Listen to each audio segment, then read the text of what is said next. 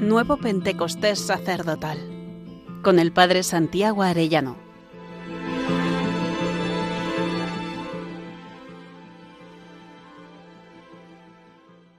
Día 46. El sacerdote es el hombre que llora iluminado por el don de ciencia. El Papa Francisco decía, nos hará bien a todos, pero especialmente a los sacerdotes, el don de las lágrimas, para hacer nuestra oración y nuestro camino de conversión cada vez más auténtico y sin hipocresía. Nos hará bien hacernos la pregunta, yo lloro, el Papa llora, los cardenales lloran, el llanto está en nuestras oraciones. El don de lágrimas está unido al don de ciencia y a la bienaventuranza de los que lloran. Vivir cada vez más una vida en el Espíritu conlleva llorar por lo que Jesús llora y gozar por lo que Jesús llora.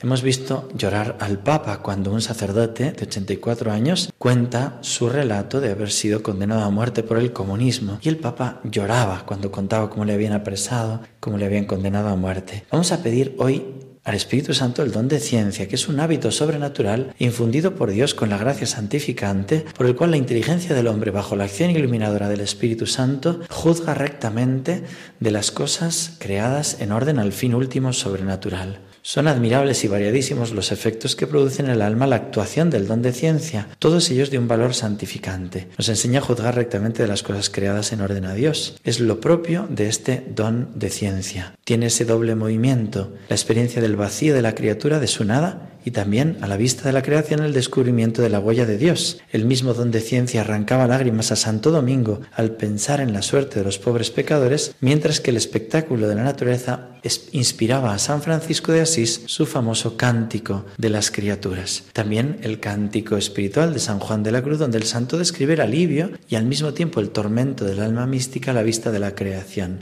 ¿A dónde te escondiste, amado?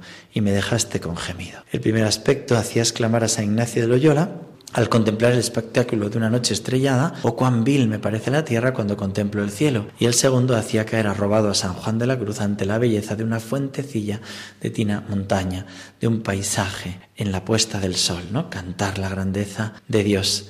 San Pablo hacía que estimasen todas las cosas como basura con tal de ganar a Cristo. Y San Pablo de la Cruz hablaba con una flor, callad, florecillas, callad, como diciendo ya os entiendo. También el don de ciencia hace que nosotros no nos entusiasmemos con falsas respuestas que hoy en día se dan en el ambiente político, sean de corte capitalista liberal o marxista comunista. Este don te hace poner la esperanza en el poder y la misericordia de Dios, colaborando con la extensión de su reino. Y en este sentido, aunque el don de ciencia perfecciona también la fe y ayuda a creer, también perfecciona la virtud de la esperanza. Cuando aquellos primeros cristianos se ponen a rezar ante la persecución, ellos dicen, citando el Salmo, ¿por qué se amontiran las naciones y los pueblos planean proyectos vanos? Se presentaron los reyes de la tierra, los príncipes conspiraron contra el Señor y contra su Mesías, pues en verdad se aliaron en esta ciudad Herodes y Poncio Pilato con los gentiles y el pueblo de Israel contra tu santo siervo Jesús, a quien ungiste. Saben leer los acontecimientos actuales a la luz de los textos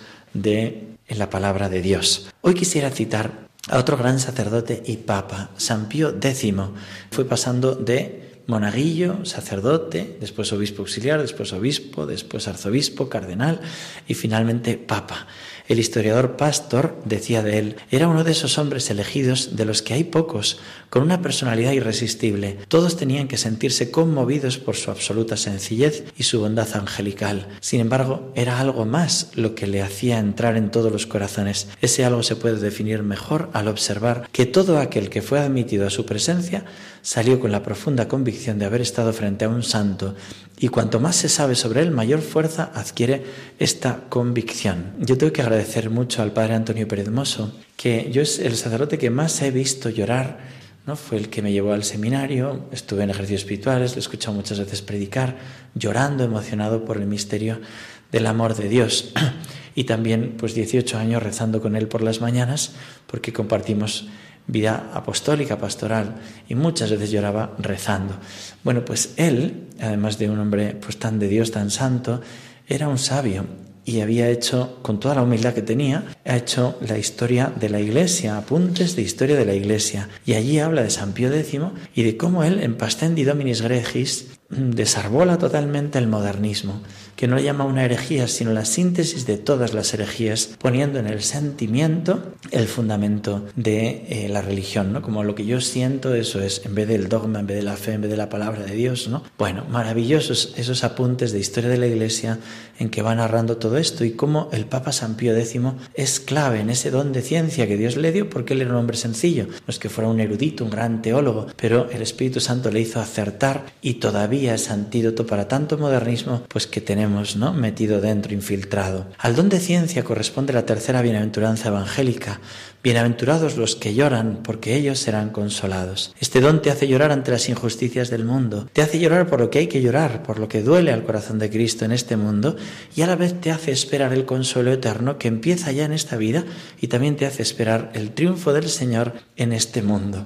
Cuando en el Apocalipsis dice San Juan que él lloraba mucho porque no había quien abriese eh, el libro y sus siete sellos, por fin el Cordero es capaz de abrir el sentido de la historia. Él es el alfa y la omega de la historia. Y nosotros sabemos por la fe que Cristo tiene que reinar y todos sus enemigos como escabel de sus pies. Primera Corintios 15. Todos los pueblos de la tierra se lamentarán por su causa. Todas las naciones se postrarán ante ti. Apocalipsis 21, 1. Cuando se instituye la fiesta de Cristo Rey, no solo se hace reconociendo su realeza, sino que en la Miserentísimo Redentor se dice que también adelantábamos ya aquel gozo de aquel día dichosísimo en que todo el orbe de corazón y de voluntad se sujetará al dominio suavísimo de Cristo Rey.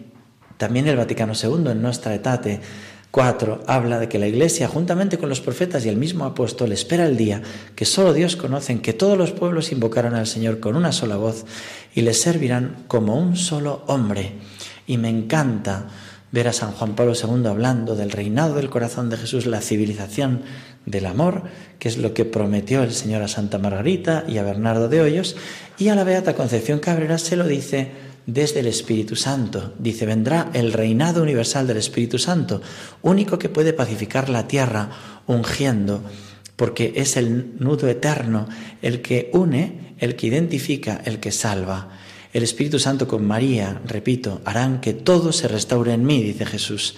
Su centro, harán que reine yo como Rey universal en el orbe entero, harán que mi corazón sea honrado en sus íntimas fibras e internos dolores y completará las prerrogativas de María, su esposa amadísima. El Espíritu Santo con su luz quitará muchos errores en el mundo, espiritualizará los corazones, hará que el mundo se incline ante el estandarte del Salvador de la cruz y sobre todo exaltará a su iglesia con sacerdotes transformados en mí, volviendo yo al mundo en ellos como único sacerdote, único salvador, único digno de glorificar a mi Padre con todos los sacerdotes en mí y toda la humanidad en ellos, formando por fin no miembros dispersos y dislocados, sino un solo pastor, el Papa y todos unidos en mí, triunfando en la unidad de la Trinidad y este final hay que prepararlo, este triunfo hay que conquistarlo, esta victoria hay que comprarla con oración y con lágrimas, con sacrificio y con amor, pero sobre todo con la transformación de los sacerdotes en mí, con la consumación de esa transformación en lo que es posible en la tierra, pura, santa, desinteresada y digna de unirse con la luz, con la verdad, con la vida, con la santísima unidad de la Trinidad. Hasta ahí el Señor hablando a través de esta mística. Considera, hermanos sacerdotes, si el Señor te puede hablar así. Hoy quiero hablarte desde las lágrimas de mi madre, como ¿Cómo no habrías tú, mi pastor, de llorar con ella, como lo hizo San Juan al pie de la cruz? Todos me abandonaron, me dejaron solo por miedo a sufrir lo mismo que yo. Qué dolor el, que mi madre, el de mi madre. Pero aún así le dijo a Juan, vamos a buscarlos. Así te digo a ti, pastor, ¿cuántos hermanos tuyos me han abandonado? ¿Lloras por ellos? ¿Has salido en su búsqueda? Mi iglesia es un templo que cuando un ladrillo cae todo se debilita. Por eso velad unos por otros, llorad unos por otros y siempre con mi madre. Acudid a ella para volver al cenáculo, lugar de encuentro y de vida, y respóndele así.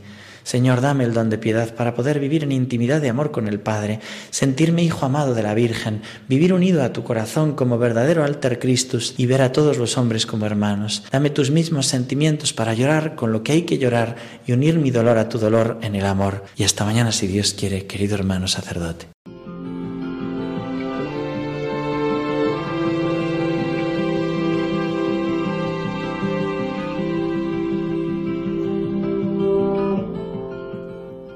Nuevo Pentecostés sacerdotal con el Padre Santiago Arellano.